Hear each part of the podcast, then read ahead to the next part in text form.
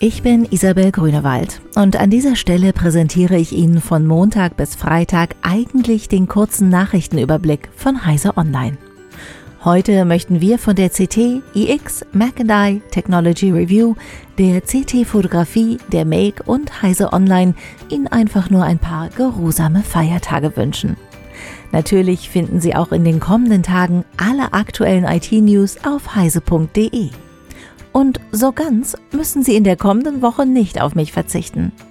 Alle Folgen der ersten Staffel von Bits und Böses, dem TechCrime Podcast von Heise Online, sind jetzt verfügbar.